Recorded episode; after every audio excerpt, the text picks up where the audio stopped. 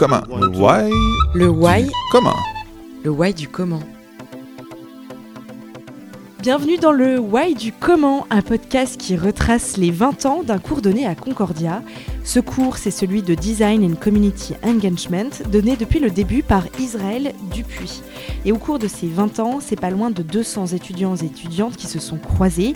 Et à ce chiffre, il faut aussi rajouter le même nombre de participants et de participantes issus du milieu associatif. Concordia dans la rue, c'était le nom donné initialement à ce projet.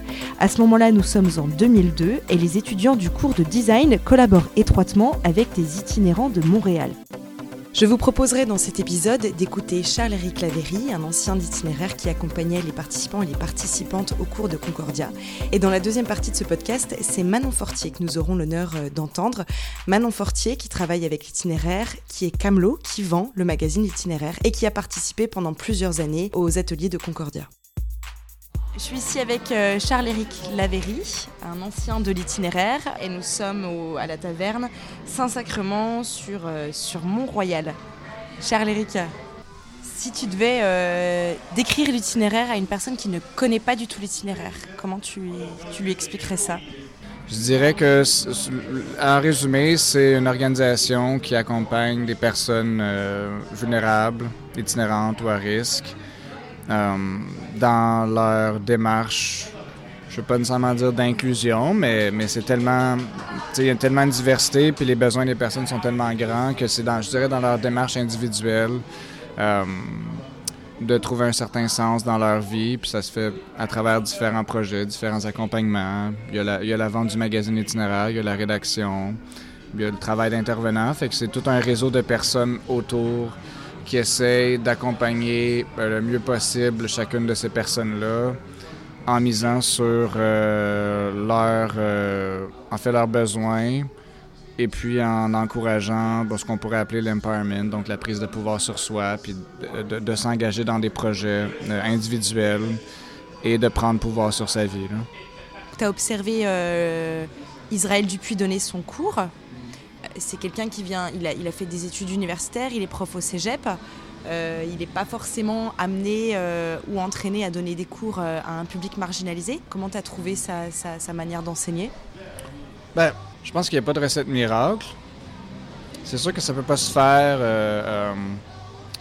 de façon classique, comme un cours magistral. Puis c'est sûr que les camelots et les participants, ben, c'était des outils numériques, là, donc on peut pas juste euh, mettre un ordinateur devant nos camelots, un nos participants, puis j'aurais tendance à dire devant beaucoup de personnes euh, euh, qui sont un peu exclues ou marginalisées, qui n'utilisent pas les technologies quotidiennement. Donc c'est sûr qu'on peut pas faire les choses comme euh, ne pouvait pas faire les choses comme il le ferait avec ses étudiants. ben, je pense qu'il comprenait que les étudiants avaient avant l'étudiant pouvait gagner aussi en, termes d'humanité un peu. Euh, c'était quand même un cours d'engagement communautaire, puis veux, pas, le, cours était quand même pour les étudiants. Euh, à la base, c'était ça. C'était pas un cours pour euh, nos camarades participants, on s'entend là. Euh, donc, je pense qu'il a, a, quand même bien misé sur cette approche-là humaine et individuelle de, euh, en fait, de réfléchir à ben, comment ça peut être le plus bénéfique possible pour, pour, les étudiants humainement. Puis en même temps, c'était la bonne recette pour nos camelots, nos participants qui ont besoin de plus d'accompagnement et qui, c'est ça qui en fait, un accompagnement individuel où euh, il n'y a pas de pression euh, sur la tâche, où ils peuvent prendre le temps. puis tu sais, donc c'est ça, il y a un lien de confiance qui se développe. Tu sais, c'est je pense que le lien de confiance, avant tout, pour les personnes qui, euh, comme nos camelots, nos participants, qui, en fait, qui ont eu beaucoup de liens de confiance brisés dans leur vie, c'est sûr que c'est la base, c'est la base de tout. sais, je pense que c'est ce que j'apprécie des cours, c'est que c'est que ça laissait place à cette relation-là entre les étudiants et nos participants. C'est sûr que ça demande un exercice, je pense, d'humilité en termes d'enseignants, de juste se mettre un peu à l'arrière-plan d'avoir une structure un peu euh, de base, mais de pas trop euh, aller dans le détail pour laisser un peu place à la créativité puis à cette relation humaine-là qui se développait entre les personnes. Fait quoi? Juste avec le recul, ce partenariat, donc euh, Crêpe, Concordia, Itinéraire, qu'est-ce que ça a permis? Euh, ben, en fait, ça a permis d'explorer autre chose, d'aller plus loin dans certaines facettes qui, à l'interne, on n'aurait pas pu explorer. Et ben, c'est ça, c'est des besoins auxquels on n'aurait pas pu répondre. Mais, par exemple, il y avait des, il y avait des ateliers de, de, littérature, euh, il y avait des groupes de poésie, euh, il y avait aussi Concordia, quand même que c'est le CREP qui a développé ce partenariat-là. Donc, c'est sûr qu'à l'interne, des fois, on, manque de, un, de temps, de ressources, et aussi, on n'a pas... On a une certaine expertise, mais des fois, avoir une expertise extérieure peut certainement aider à, penser à autre chose euh, que, que, ce que nous, on pense à l'interne avec le travail des intervenants. Donc, quelque chose qui est complémentaire à ce qu'on offre, qui permet d'atteindre l'impact pour chaque personne. C'est ça, mais qui est, mais qui est différent. Mais c'est pas... Euh, en fait, c'est pas facile. Ça, si je dirais, au-delà de ça, c'est clairement le défi. C'est que chaque action a un sens plus général. Euh, par exemple, juste quelqu'un qui veut se trouver un emploi ou euh, quelqu'un qui a un projet culturel, musical, de faire un album ou euh, de faire un vidéoclip. Tu sais, c'est des projets qui sont ponctuels, qui, sont intéressants, mais c'est quand même un défi de comprendre la dynamique euh, plus globale dans laquelle ça s'inscrit, puis que chaque action ait une corrélation, puis que ça fasse sens pour la personne. C'est ça. Comme il y en avait qui écrivaient dans le magazine, puis il y en avait qui faisais aussi des projets à Concordia en art, mais c'est quoi le, c'est quoi ultimement le pourquoi. Après, c'est, je pense que juste en soi, c'est faire vivre des expériences positives puis valorisantes qui donnent de la confiance. Je pense que déjà là, ça vaut ça, mais c'est sûr que c'est sûr que c'est, ça peut être un défi de, de, de, voir la finalité absolue, la porte de sortie. Des gens qui sont passés par la rue, c'est, pas tous les jours qu'on, les voit euh, aller à un cours à l'université non plus. Oui, c'est vrai. C'est vrai. C'est sûr que. C'est sûr que je pense que c'est tout à l'honneur de, Concordia et je pense de plus en plus d'universités de, en fait, d'être sensible à cette question-là, puis de trouver des façons d'inclure des personnes marginalisées dans des démarches euh, positives au sein de leurs institutions pour apprendre des choses, parce que les universités ont quand même des expertises, ont une structure qui, si elle est euh, un peu modifié peut, peut bénéficier fortement en fait à ces personnes-là. Puis d'autant plus que ça c'est quand même quelque chose de ponctuel, fait que c'est sûr que c'est pas nécessaire que des personnes s'inscrivent à des programmes puis s'engagent à long terme à trois ans, ce qui est une méchante difficulté. Pour beaucoup d'avoir cet engagement-là, mais qui puissent le faire ponctuellement, à leur échelle, selon leur capacité. Oui, effectivement, oui. En fait, je pense qu'il y a un truc intéressant aussi avec Concordia, c'est que c'est qu'en fait, c'est une collaboration avec une institution universitaire puis des organismes communautaires. Euh, puis c'est pas des collaborations qui existent nécessairement fréquemment ou qu'on pourrait penser qui, euh, existeraient. C'est deux milieux qui apparaissent comme des milieux euh, en fait totalement différents. Il n'y a pas de cohabitation, cohabitation possible. C'est comme les universités, euh, c'est quand même un, une organisation du savoir, puis c'est ça. Alors que des milieux communautaires, ben c'est, oui, il y a des organisations de savoir, mais je veux dire, le fonctionnement est totalement différent. Euh, puis, euh, tu sais, à l'itinérant, on a fait, je crois qu'on a réussi quand même à, faire ce qu'on peut appeler briser des frontières pour créer des, maillages qui, euh, en fait, qui ont de l'impact. Fait que c'est sûr que des entreprises ou des universités ou des institutions, à mon sens, doivent avoir des réflexions comme Concordio. D'autres en ont, mais plus à leur rôle, un rôle social plus grand, un rôle collectif, qui dépasse, euh, en fait, qui dépasse l'éducation euh, euh, d'étudiants, pour avoir une maîtrise ou un baccalauréat. Donc, donc, je pense que ça se fait de plus en plus, ou, des, ou, des, ou des entreprises réfléchissent à leur rôle plus grand au sein de la société, puis posent des gestes qui vont au-delà de leurs, leurs, leurs. Euh, nous, nous, on a fait à la presse, qui est un média, puis en fait, la presse a, formé certains de nos caméras à la rédaction avec un stage annuel en journalisme, qui, je crois, j'ose croire, en fait, que ça fait 20 ans, ça ne se serait pas produit. Je um, je pense pas. Um, donc, c'est sûr que Concordia peut agir, je crois, à titre d'exemple, qui pourrait inspirer d'autres universités euh, euh, ou d'autres actions de ce type ou des entreprises ou les institutions vont au-delà. puis prennent réellement leur engagement sociétal au. ça, plus loin, Merci beaucoup Charles-Éric. Charles-Éric donc qui est un ancien euh, de l'itinéraire et qui accompagnait euh, les participants et les participantes au cours Design and Community Engagement.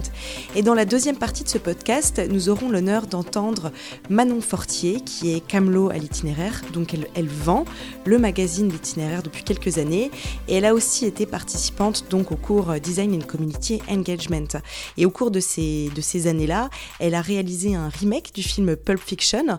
D'ailleurs, elle a, elle a travaillé avec Alexis Potasso, qui était donc étudiant il y a 10 ans à Concordia et qu'on entendait lors de l'épisode 3.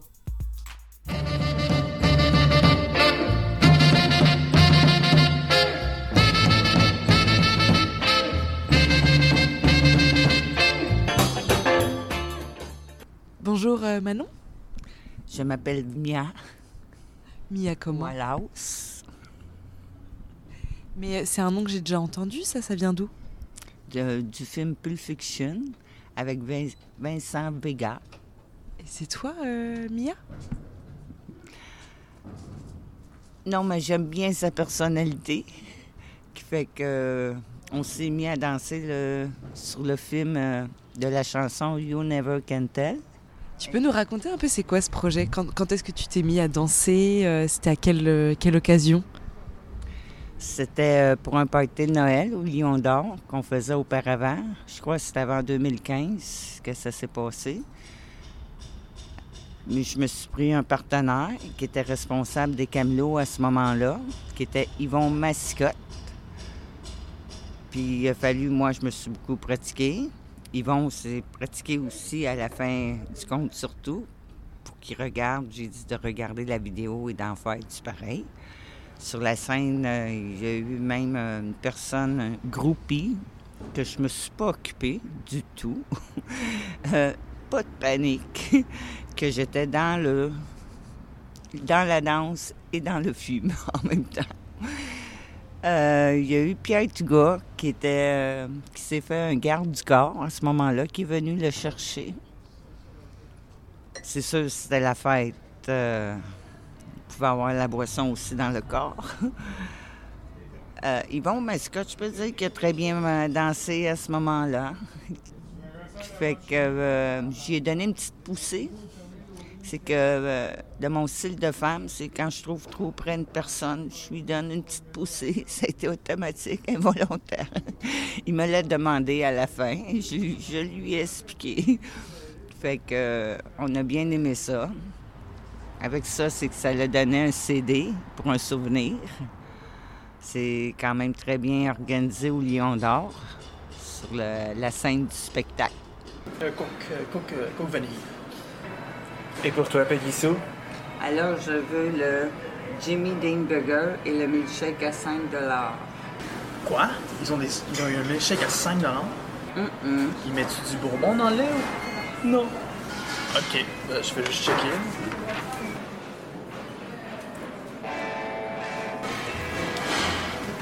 Est-ce que une fois que le projet il a été fini, là, le film, est-ce que ça t'a aidé dans la vie? Je sais pas. Est-ce que ça t'a ça a apporté quelque chose de différent?